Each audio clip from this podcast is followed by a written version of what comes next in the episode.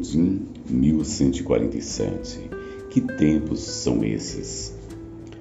Que tipo de batalha estamos enfrentando?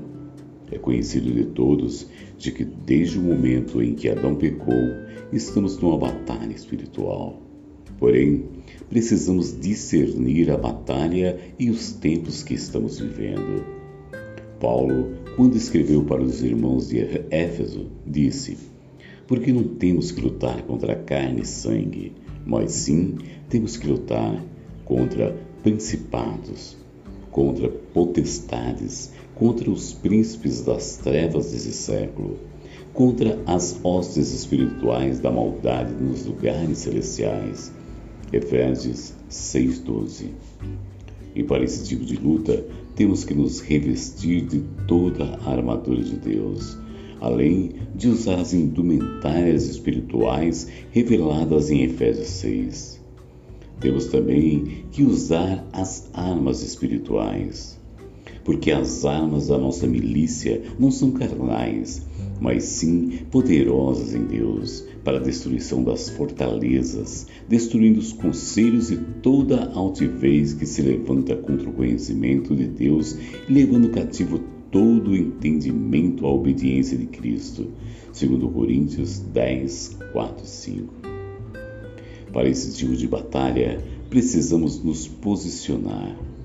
José travou batalhas incríveis não só contra a rejeição da própria família, mas também para exercer sua função no palácio de Faraó.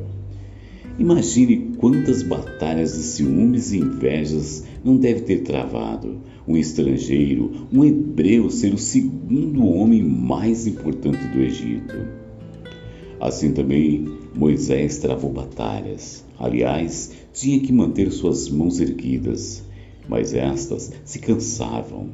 Porém, quando ele abaixava as mãos, o povo hebreu perdia a guerra, e quando ele erguia, o povo vencia até que tiveram a brilhante ideia de Arão e Ur colocar uma pedra e segurarem as mãos de Moisés erguidas para o alto, até que essa batalha fosse consumada.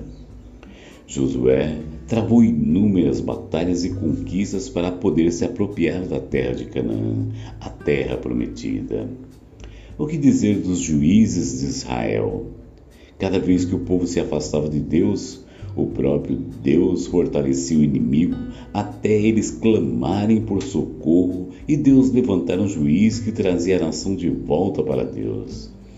Porém, travavam lutas das quais o Senhor entregava a vitória nas mãos deles.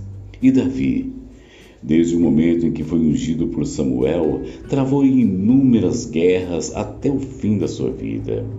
Assim também a Igreja do Senhor Jesus Cristo estamos em guerra. Porém, temos que nos posicionar para a guerra e entendermos a futura guerra da Igreja. Estamos numa guerra de inteligência e o campo de batalha é nossa mente. Por isso, temos que tomar cuidado com nossas palavras, declarações e atitudes que tomamos. Em toda passagem escatológica, vemos desde as revelações de Daniel, Isaías e até o próprio Jesus descrevendo em, descrevendo em Mateus 24, como o próprio Apocalipse, os ataques sendo intensificados.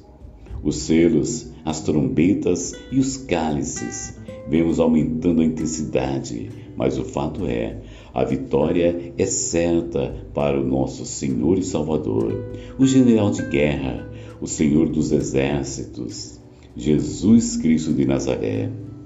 Precisamos aprender como nos posicionar, discernir os espíritos e também como prosperar através de uma intercessão estratégica, uma adoração de guerra e restauração dos guerreiros de oração.